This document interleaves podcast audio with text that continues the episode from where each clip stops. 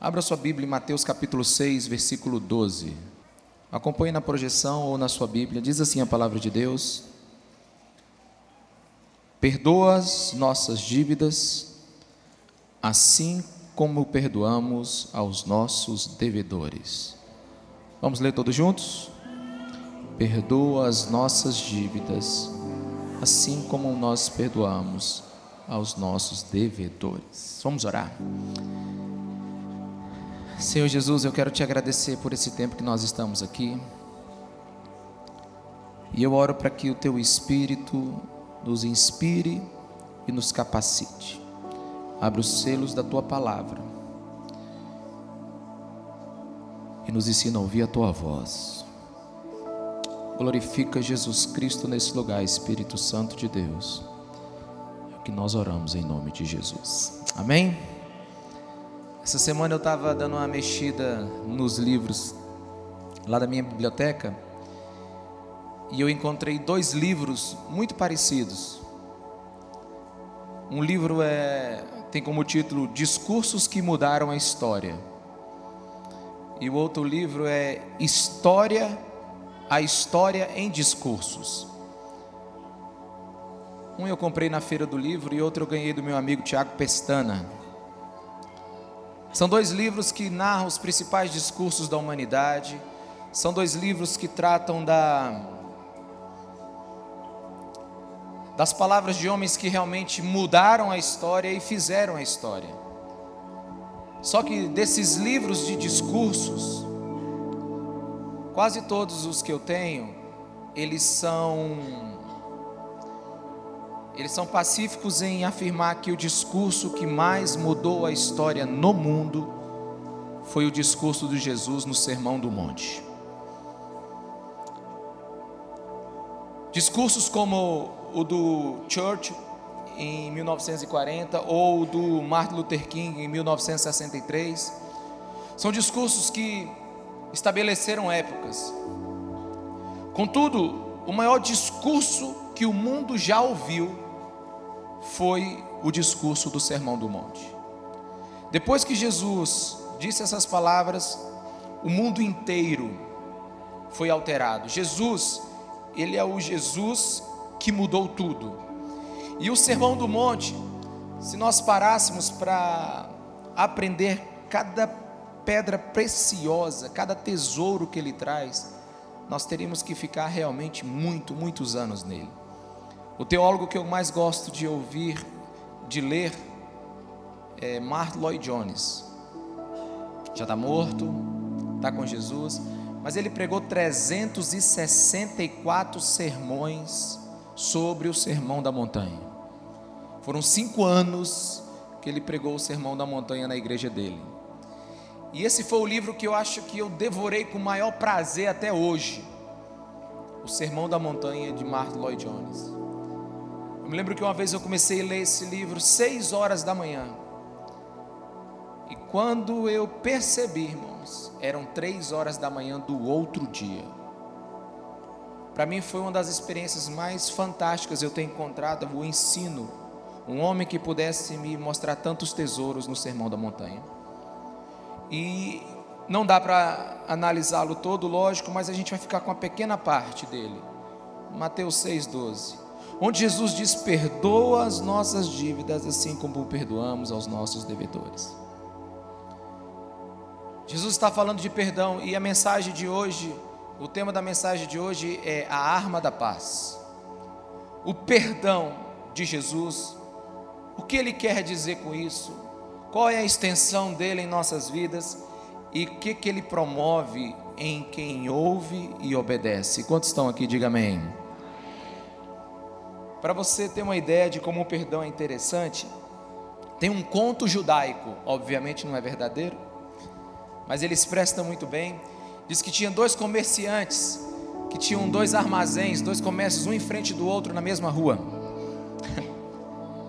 e eles se odiavam muito, eram dois judeus. Quando um vendia por 15, o outro vendia por 12, só para tomar o cliente do outro. Quando o outro via que ele estava vendendo por 12, ele fazia por 10. E eles ficavam nessa briga aí, nessa disputa, nessa vingança entre eles. Só que um dia um anjo desceu na, no comércio de um e chegou para ele e disse assim: Olha, eu tenho uma boa notícia para você. Ele ficou meio assustado, mas aí ouviu o anjo e disse assim: Você tem direito a um pedido. Ele é um pedido? Ele disse: É, qualquer pedido que você fizer, mas é somente um. Ele ficou pensando. Ele disse: Já sei. Aí o anjo disse: Mas espera aí. Tudo que você pedir, o seu vizinho vai ganhar em dobro. Ele disse: Tudo que eu pedir, meu vizinho vai ganhar em dobro. Ele disse: É. Se você pedir um carro novo, o seu vizinho vai ganhar dois. Aquele vizinho, ele disse: É. Se tu pedir uma esposa bonita, a dele vai ser duas vezes mais bonita do que a sua. Se você pedir dinheiro, ele vai ter o dobro. Se você pedir um comércio maior, o dele vai ser duas vezes maior. E ele ficou pensando. Mas ele tinha tanta raiva desse vizinho, ele tinha tanto ódio. Ele disse assim: Eu já sei o que eu quero. Eu quero ficar sem esse olho aqui, ó.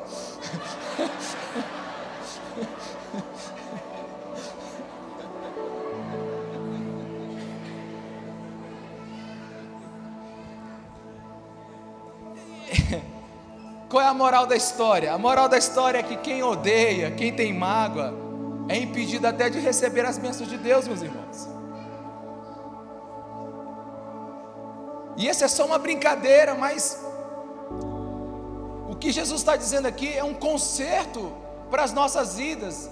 O que Jesus está dizendo aqui é um ajuste para aquilo que nós precisamos viver. Nós vivemos num mundo em guerra, as famílias estão em guerra. Como é que se estabelece a paz? Uma vez uma pessoa entrou no meu gabinete, na verdade um casal, e eles disseram para mim: não tem jeito, Ricardo. Eu falei: não tem jeito? Eles disseram: não tem jeito. Aí eu falei assim: você sabe que Deus criou um negócio para aquilo que não tem jeito? Fale para a pessoa que está do seu lado: Deus criou algo para quando não tem jeito. Se alguém falar para você que não tem jeito, se, você, a sua família chegar para você dizer que não tem jeito, se a, o teu esposo, a tua esposa, não importa. Tem uma coisa que Deus criou para aquilo que não tem jeito. O nome disso se chama perdão. Quando não tem jeito, perdoa. Quando não tem jeito, perdoa. E é isso que Jesus quer nos ensinar. Alguns imediatamente veem esse texto e querem procurar um problema teológico nele, né? Deus só vai perdoar se eu estiver perdoando os outros. A minha salvação está condicionada à minha decisão de perdoar, né? Porque o texto diz perdoa as nossas dívidas assim como nós perdoamos os nossos devedores. Não, o texto não está dizendo isso. O texto aqui não é conclusivo. Na, na, verdade, o texto aqui não é condicional. O texto daqui é conclusivo. Não é uma condição, é uma conclusão. É mais ou menos assim. Não é que se você não perdoar a Deus, você não será perdoado. Não é o que o texto está dizendo. O texto está dizendo mais ou menos o seguinte: o que Jesus quer ensinar é: se, se você foi perdoado por Deus, é impossível você não perdoar. Quem é perdoado por Deus, espera dele uma vida de perdão. Quantos estão me entendendo? Diga amém. Então, o texto aqui, ele é conclusivo. Você foi perdoado? Então você pode perdoar. O ensino de Jesus aqui, ele é facilmente entendido se nós analisarmos a explicação que ele deu para Pedro. Pula comigo lá para Mateus 18, versículo 21 em diante. Mateus 18, versículo 21, que diz assim: Pedro, confuso, lógico, chegou para Jesus e disse assim: Senhor, quantas vezes deverei perdoar o meu irmão quando ele pecar contra mim? Até sete vezes? Jesus respondeu: Eu lhe digo, não até sete vezes, mas até setenta vezes sete. Se Pedro era bom de matemática, ele já pensou em quanto? 490 vezes. E eu não sei se a cara de Pedro foi de muita surpresa. Eu não sei se Pedro ficou sem entender absolutamente nada. Que Jesus disse assim: Pedro, deixa eu te contar uma história para você entender o que eu quero dizer para você. Aí Jesus está dizendo assim: o reino dos céus, ou seja, onde eu sou o Senhor, onde eu sou o Salvador, aonde eu sou Deus, as coisas funcionam mais ou menos assim. Um rei que desejava acertar conta com seus servos, quando começou o acerto, foi trazido à sua presença um que lhe devia uma enorme quantidade de prata. Enorme quantidade de prata. Como não tinha condições de pagar, o Senhor ordenou que ele, aquele que devia, sua mulher, seus filhos e tudo o que ele possuía fossem vendidos para pagar a dívida. O servo prostrou-se diante dele e lhe implorou, Tem paciência comigo, eu te pagarei tudo. O senhor daquele servo teve compaixão dele, cancelou a dívida e o deixou ir. Mas quando aquele servo saiu, encontrou um dos seus conservos, que lhe devia cem denários. Agarrou e começou a sufocá-lo, dizendo: Pague-me o que me deve. Então o seu servo caiu de joelhos e implorou, implorou-lhe: Tenha paciência comigo e eu lhe pagarei. Cem denários era muito pequeno, perto do quanto aquele homem devia. Mas ele não quis, Jesus conta a história. Antes, saiu e mandou, mandou lançá-lo na prisão até que pagasse a dívida. Quando os outros servos, companheiros dele, viram o que havia acontecido, ficaram muito tristes e foram contar ao seu Senhor tudo o que havia acontecido. Versículo 32 diz assim: então o Senhor chamou o servo e disse: Servo mau, cancelei toda a sua dívida porque você me implorou. Você não devia ter tido misericórdia do seu conservo como eu tive de você? Irado, seu senhor entregou aos torturadores até que pagasse tudo o que devia. Assim também lhes fará meu Pai Celestial, se cada um de vocês não perdoar de coração o seu irmão. A história de Jesus é extremamente clara. Jesus está dizendo para Pedro o seguinte: se teu pai do céu lhe perdoou uma dívida tão grande, foram os seus pecados, como você não consegue ou não pode perdoar alguém que te fez algo menor do que isso? E quando nós começamos a imaginar tudo isso, irmãos, a gente pensa que perdão, ele é uma opção. A gente pensa que o perdão, ele é algo que a gente decide se coloca no nosso cristianismo ou não. Mas o que Jesus Cristo de Nazaré está nos ensinando é como é que pode uma pessoa querer ir para o céu se ainda ela guarda mágoa, rancor, ressentimento em seu coração.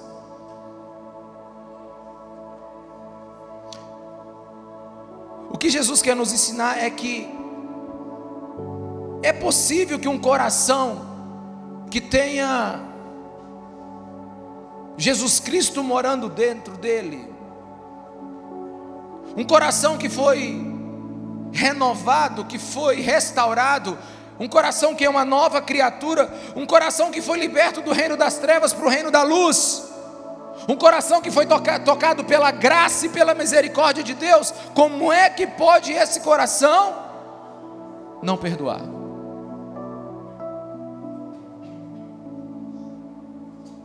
Olhe para a pessoa que está do seu lado e diga assim: o produto final da salvação é um ser humano que perdoa e ama. Diga para ele de novo que ele não entendeu. Diga que o produto final da salvação é um ser humano que perdoa e ama. Portanto, irmãos, falar de um cristão que não perdoa é uma contradição bíblica. Mas é muito estranho alguns quererem o céu subirem ao céu como salvos, mas continuam a viver uma terra como perdidos, como aqueles que não encontraram o Cristo. O perdão é a essência do cristianismo. Se o perdão não for a principal característica do cristianismo, eu não sei qual outra é. Se ser cristão não tem nada a ver com perdão, não tem nada a ver com mais nada. A questão é crucial quando nós falamos de Jesus Cristo e o seu reino. Quando Jesus nos ensinou a orar, ele disse, ele tocou no assunto do perdão. Pai, perdoa os nossos pecados. Lá na cruz, o seu primeiro brado foi sobre perdão. Pai, perdoa porque eles não sabem o que fazem.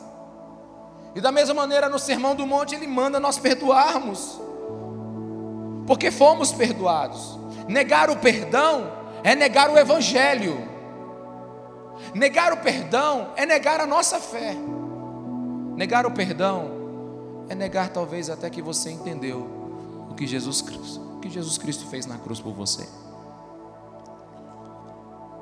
Eu sei que alguns começam a pensar, a torcer a cara, mas irmãos, eu sei que perdoar não é barato. O perdão sempre é necessário quando ocorre uma injustiça. Ou seja, no lugar onde precisa de um perdão, é porque tem uma injustiça. Sabe, existe uma colisão violenta entre os seus sentimentos e o que a palavra de Deus está nos ensinando. Não tem como vivermos sem o perdão. E o perdão cristão não é do tipo assim, perdoar e esquecer. Ninguém depois que perdoa esquece. Nós não somos um computador onde deletamos uma parte da nossa memória. Mas o perdão ele não renova o ciclo de dor. Sabe, quando perdoamos, não renovamos o ciclo de vingança. O perdão ele insiste em não lembrar do que perdoou, mas se lembrar, lembrará que perdoou. Quantos estão me entendendo? Diga amém. Uma vez eu assisti um filme muito espiritual, foi a Guerra Civil, Os Vingadores. Né? O filme do Capitão América. E naquele filme tem um personagem chamado Zemo.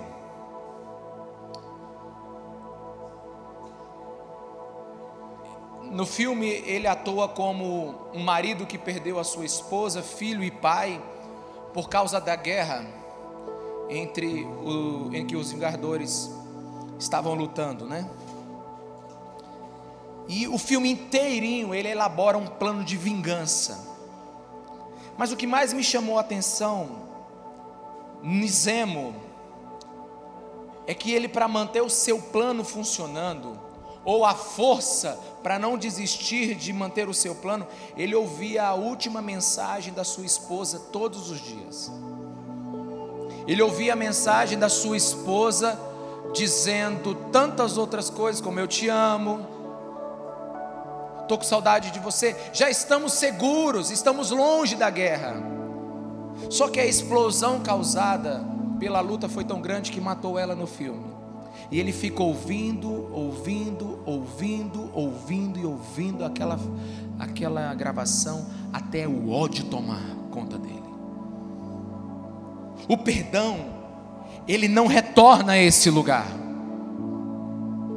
O perdão, ele não deixa de esquecer, mas ele faz tudo para não lembrar. Quantos estão me entendendo? Diga amém.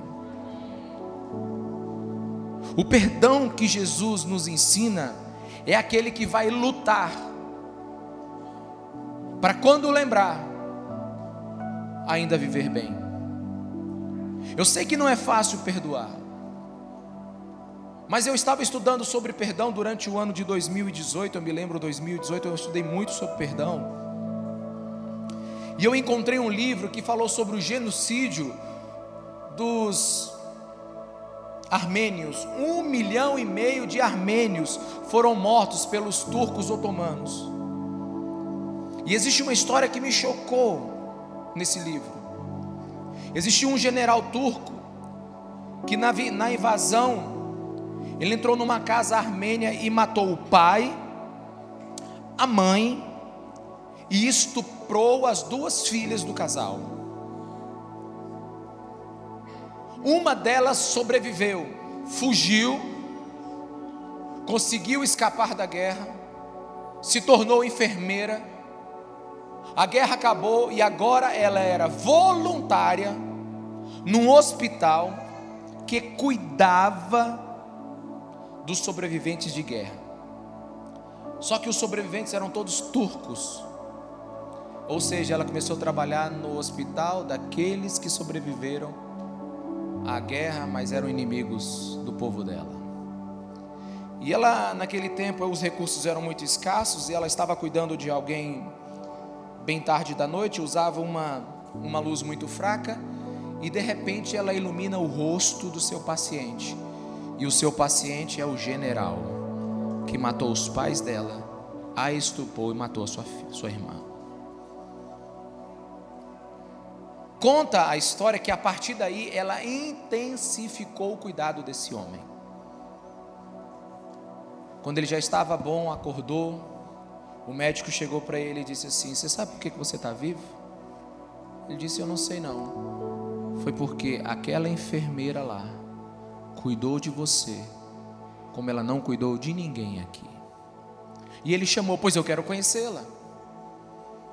Então ele chamou, e quando ele olhou para ela, ela disse assim: Nós não já nos conhecemos?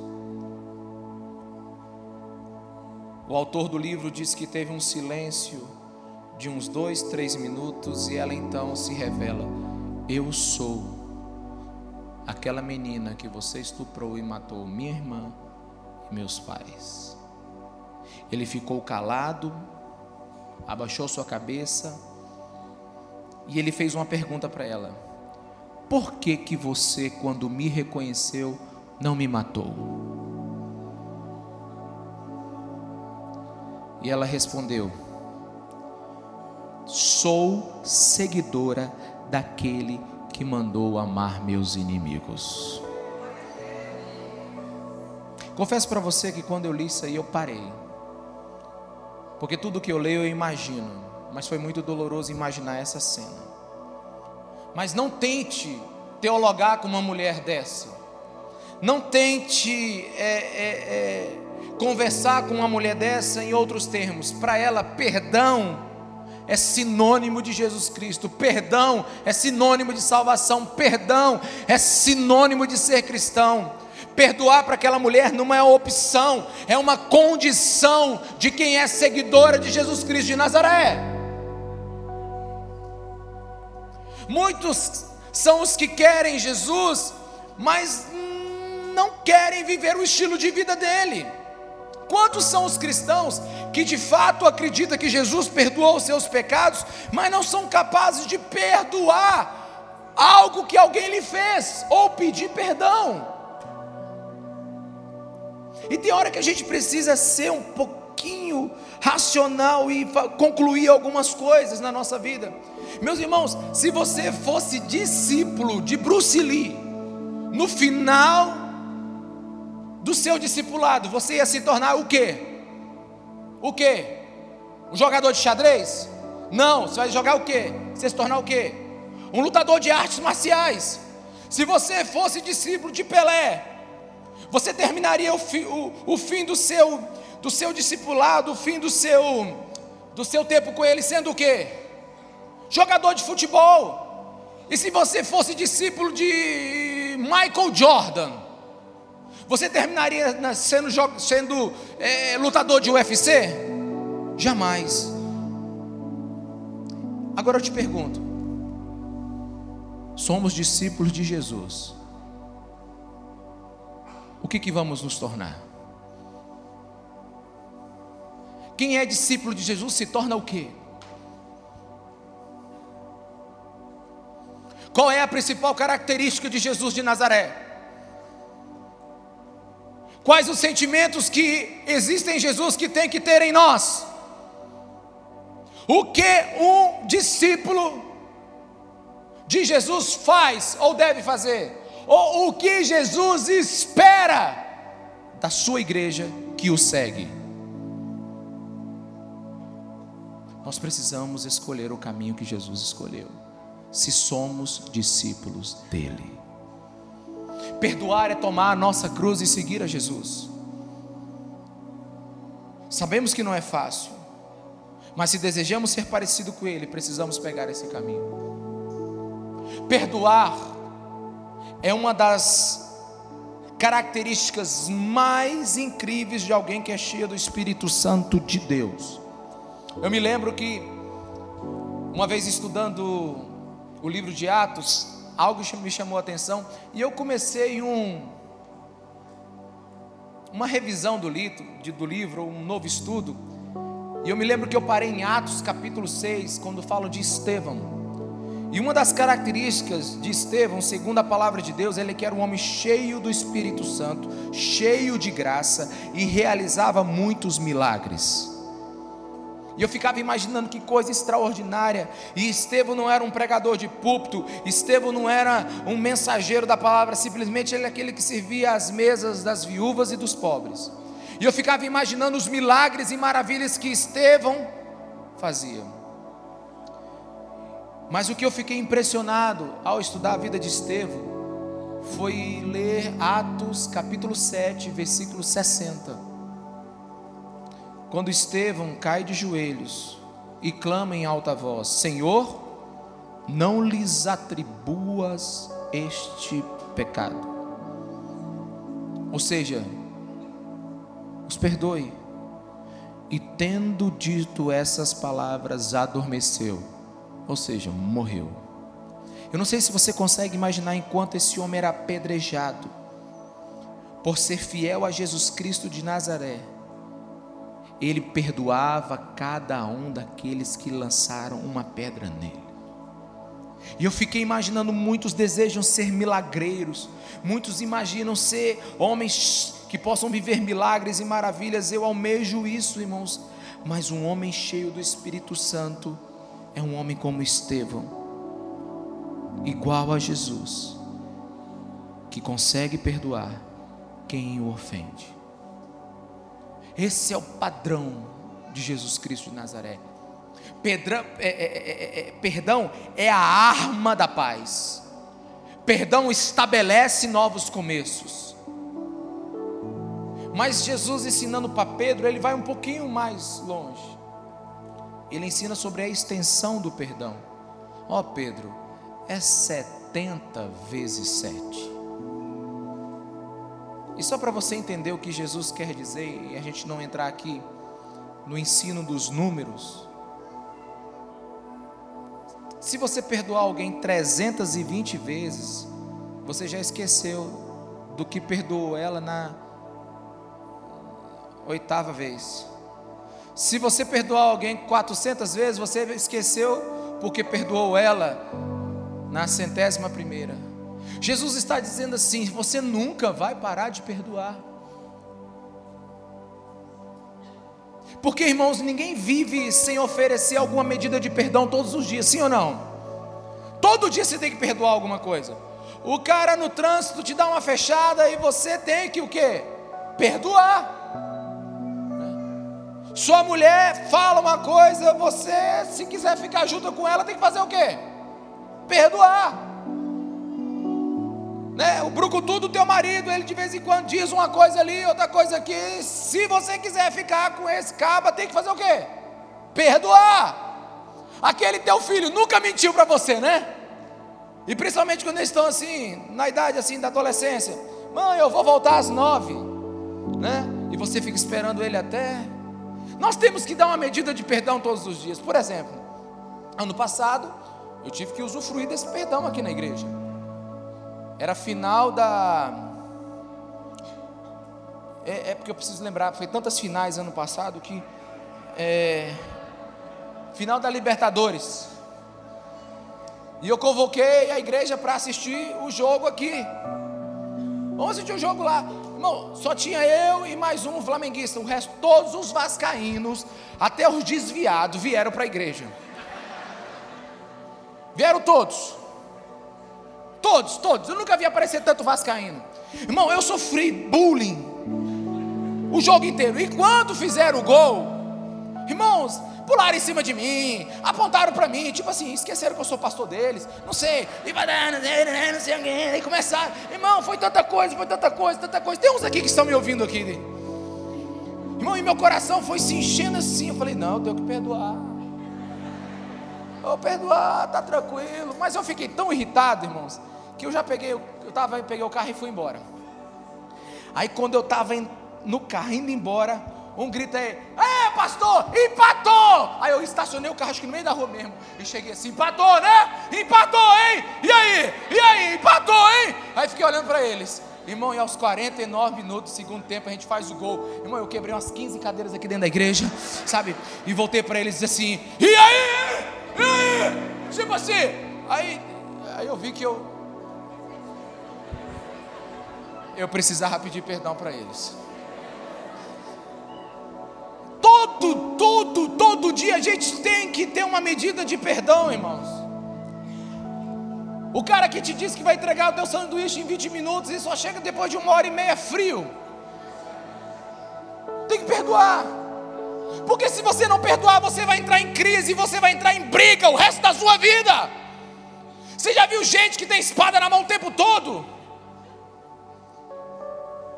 Se você não perdoar, você nunca vai viver em paz. Quantos estão me entendendo? Diga amém. Mas não é desse tipo de perdão que eu estou falando hoje. Eu quero pensar naquele perdão que custa muito. Eu não tenho a menor ideia do que Pedro estava sofrendo naquela hora.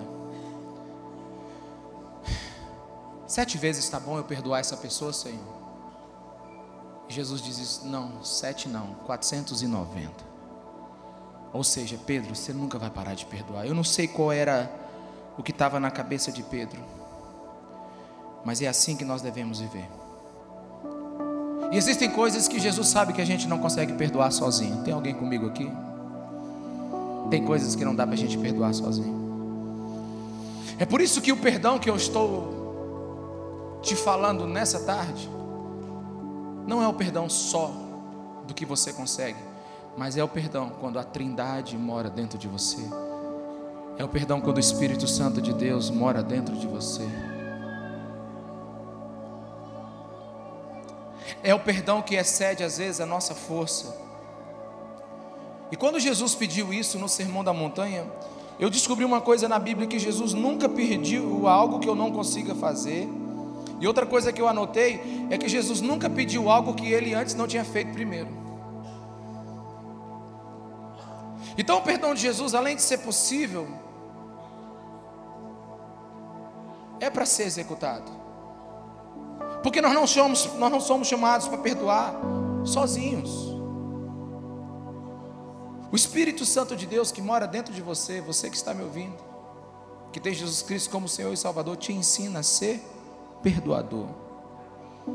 Primeiro, irmãos, primeira base para eu poder perdoar alguém é eu saber que eu não sou uma flor que se cheire. Se eu não sou uma flor que se cheire, qual é o direito que eu tenho qual é o direito que eu tenho de não perdoar alguém? Como posso deixar de perdoar alguém quando sei que sou mal? Então a primeira coisa que você precisa entender é que se você não é perfeito, alguém está precisando te perdoar e você está precisando pedir perdão. Então nós não temos o direito de não dar aquilo que não podemos fazer. E uma das coisas que você precisa entender sobre o perdão, porque ele é tão difícil, porque o perdão está aliado a um senso de injustiça dentro de nós. Se você perdoar a pessoa, na sua cabeça você está dizendo, mas ela não vai, mas ela é culpada, mas ela precisa pagar por isso. Irmãos, quando nós desejamos perdoar, quando nós perdoamos, entregamos a justiça para o único que é digno de dar uma sentença correta. Quando Estevão perdoou aqueles que estavam jogando pedra na cabeça deles, ele não estava dizendo que eles não cometeram crime, ele só estava colocando a queixa diante de Deus, deixando Deus resolver. Quantos estão me entendendo? Diga amém. Porque existem pessoas que estão ainda sendo movidas por pensamentos que não são muito bons. Existe um ditado aí que eu não sei se você conhece ele, é que a vingança, vingança é doce. Irmãos, isso é um ditado demoníaco, isso é um ditado de uma alma doente. Vingança é um inferno. Ela envolve a pessoa numa dor, num ódio. E no final, quem odeia, quem guarda rancor, se torna igual àquele que o machucou. Quantos estão me entendendo? Diga amém. Por isso eu te pergunto: alguém já te machucou? Você já sofreu por causa da injustiça dos homens? Existe dor dentro de você porque pessoas te traíram, trapacearam? Olha para mim. Perdoe. Perdoe. Perdoe. Pois essas pessoas podem ter tirado a alegria de você. Essas pessoas podem ter tirado pessoas de você.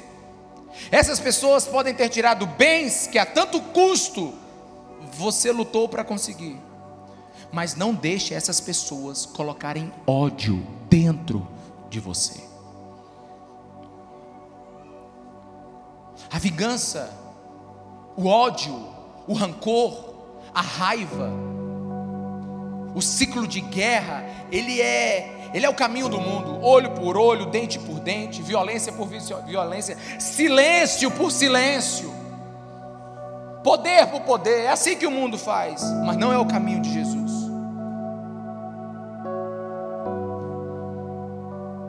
Uma coisa difícil do perdão é que ele não quita a dívida.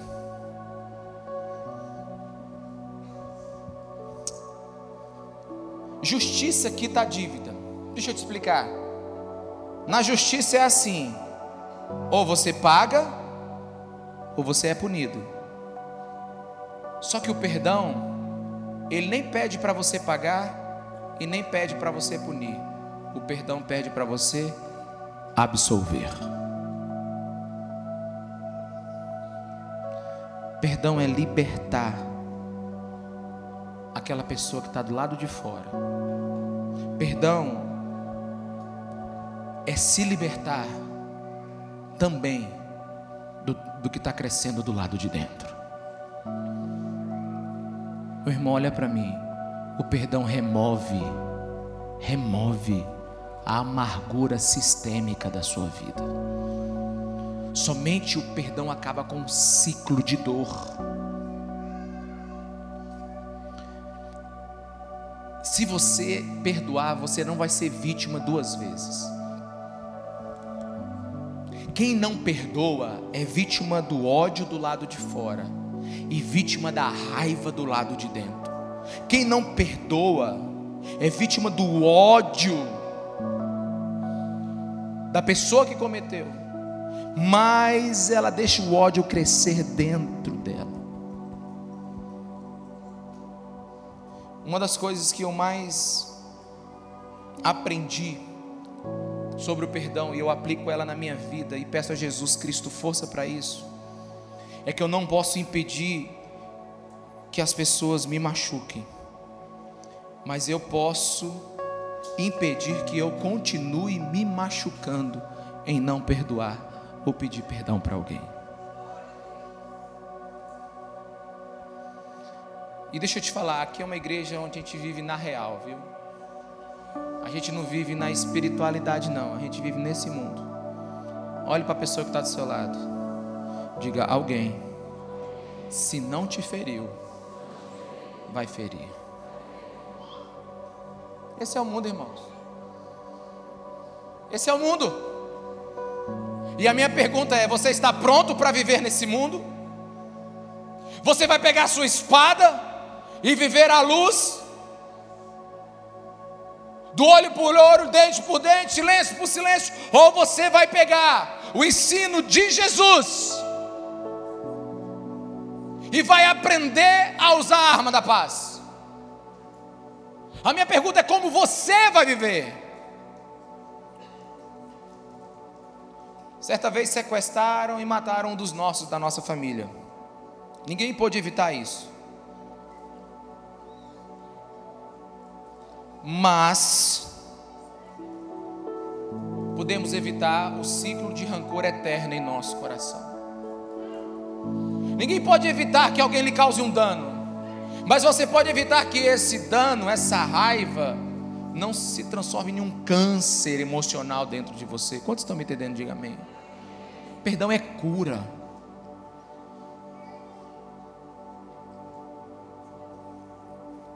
Uma vez uma pessoa pediu para eu orar por ela, que ela disse que o demônio estava incomodando ela. E eu eu podia simplesmente ter orado por ela, mas eu quis conhecer a vida dela. Aí eu perguntei: como é que está a tua vida? O que está acontecendo? Por que, que você está aqui? Por que, que você veio até aqui? Ela começou a contar, irmãos, essa pessoa tinha tanto ódio de alguém. Aí eu cheguei para ela e disse assim, ela ficou meio assustada. Eu digo, olha, tem alguns demônios que pastor não expulsa. Somente o perdão pode expulsar esse demônio que está dentro de você aí. Porque ele é uma raiva, é um ódio que você está carregando. Existem alguns demônios dentro de nós que não vai ser do lado de fora que eles vão ser expulsos, mas vai ser quando você decidir perdoar e pedir perdão para algumas pessoas. Há poucos anos atrás, em 2008, uma senadora da Colômbia foi solta. Ela passou seis anos presa em meio às árvores, uh, sequestrada por um governo opositor. Ingrid Bittencourt. Dormia na floresta, acorrentada às árvores, uma vida terrível, sempre ameaçada de morte. Quando ela foi libertada, foi foi uma festa na Colômbia e, enfim, fizeram uma, uma entrevista com ela. E tem uma parte da entrevista dela que eu quero ler, é bem pequenininha para você. Perguntaram para ela: No dia que você foi livre, qual foi a primeira coisa que você pensou? Ela disse assim: Que eu não levarei nenhuma mágoa para fora dessas florestas comigo que eu não vou viver com ódio daquelas pessoas que me prenderam. Ela disse: lá ficou. Esses dias eu também aprendi, lendo ou ouvindo em algum lugar, não me lembro, que Nelson Mandela, na festa de posse do seu governo, ele colocou os dois carcereiros que torturou ele durante anos, um na sua direita e outro à sua esquerda, para sentar no lugar de honra com ele.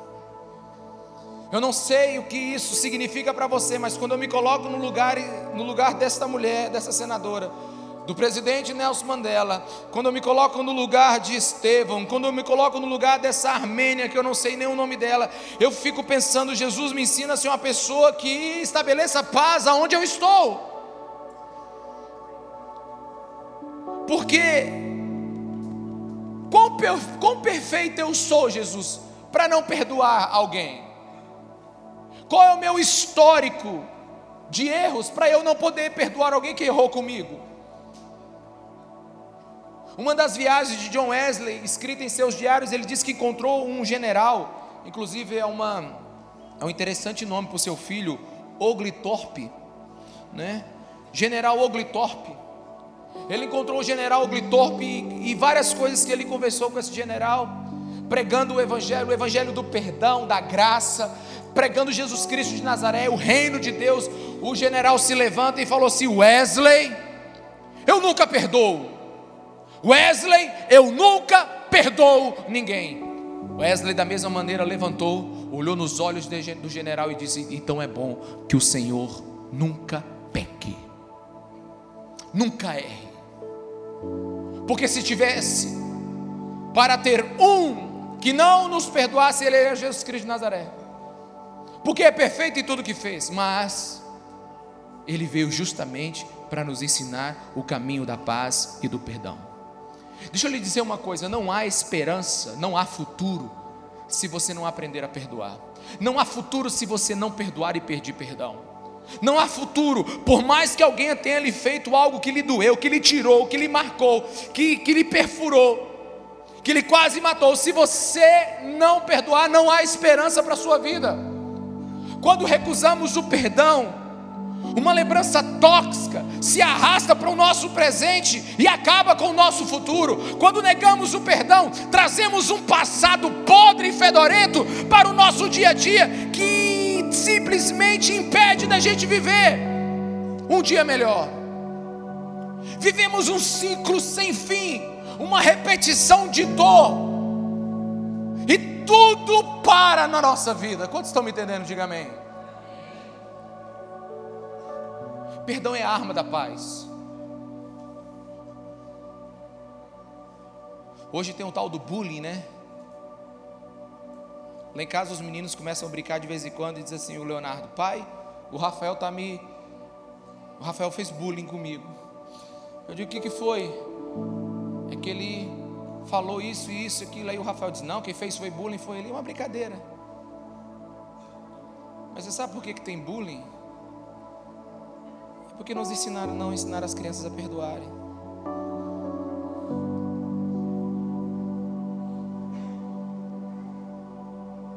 Você sabe por que, que tem guerra? É porque homens não se perdoam. Você sabe por que, que tem separação? É porque casais não se perdoam. Perdão é o recomeço de tudo. E o último texto que eu quero ler nessa tarde está lá em Gênesis 50, versículo 19. Olha aqui para mim, deixa eu te dar o contexto. José filho de Jacó, tinha muitos irmãos.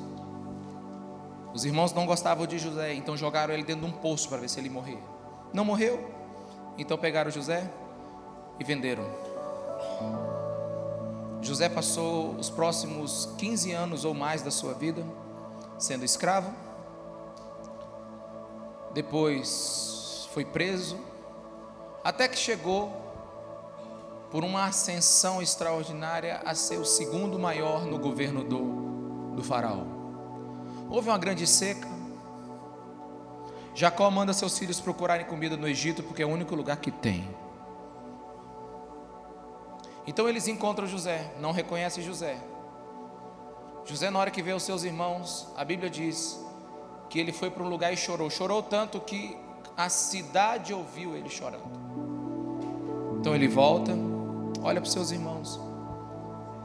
E então se revela para eles. Ele diz assim, Gênesis 50, 19: Não tenham medo, estaria eu no lugar de Deus? Vocês planejaram mal contra mim, mas Deus o tornou em bem, para que hoje fosse preservada a vida de muitos. Por isso não tenham medo eu sustentarei vocês e seus filhos. E assim os tranquilizou e lhes falou amavelmente. Essas são as palavras de José dirigidas aos seus irmãos que o traíram. Na hora que eles viram José com todo o poder, eles pensaram: certamente hoje nós morreremos. Agora deixa eu te explicar uma coisa que Deus falou ao meu coração. Gênesis capítulo 50, é aqui, ó.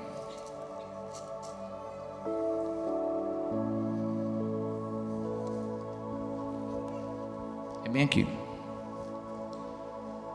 Óbvio que Deus tem outras maneiras de fazer as coisas acontecer. Mas se José decide matar seus irmãos e sua família, ele estava matando a promessa realizada em Abraão para o mundo. Se José mata a sua família, a história bíblica acabaria em Gênesis.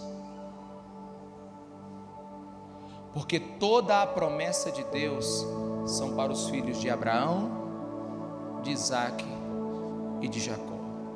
Se José não perdoa os seus irmãos, sua família inteira morreria de fome. Sem perdão, não haveria continuidade do povo escolhido por Deus.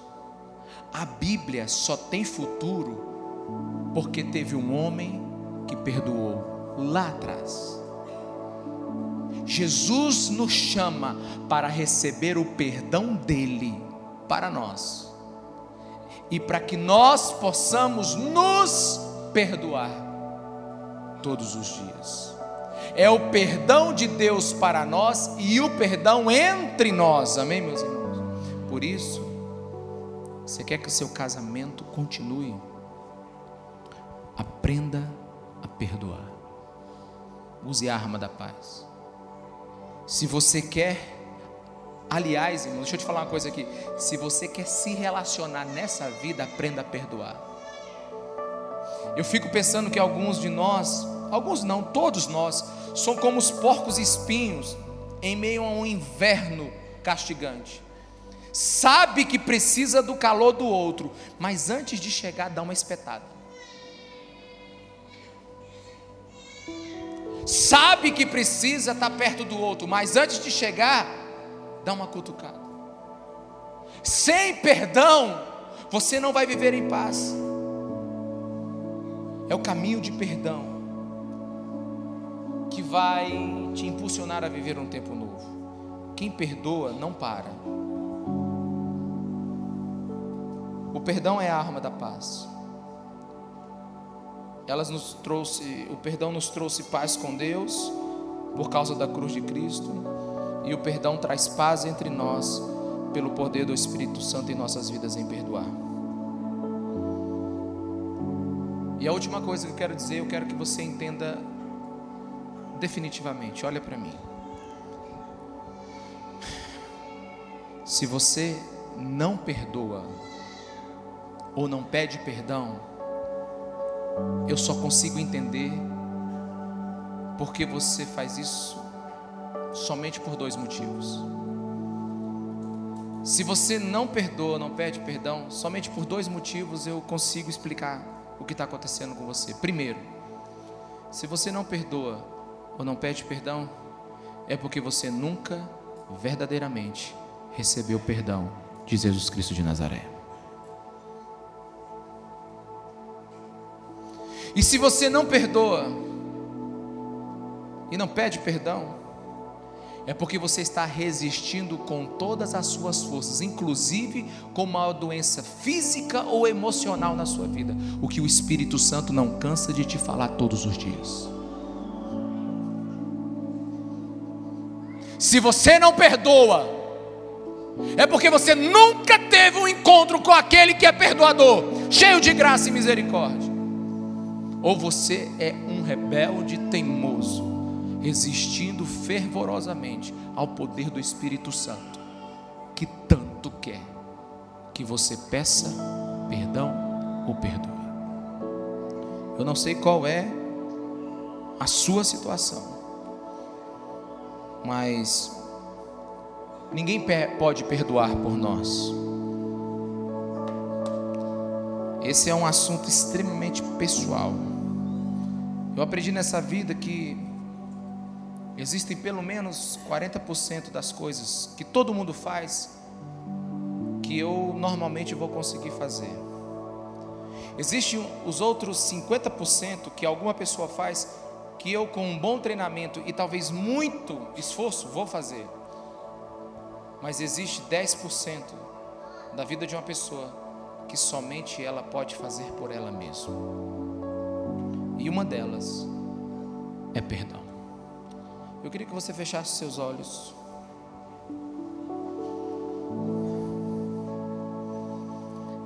E nesse tempo de meditação,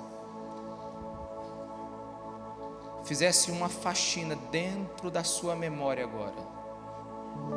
Vasculhasse a sua memória agora. E perguntasse: Jesus, tem alguém que eu preciso perdoar? Tem alguém que eu preciso pedir perdão? Existe alguém que eu preciso estabelecer paz?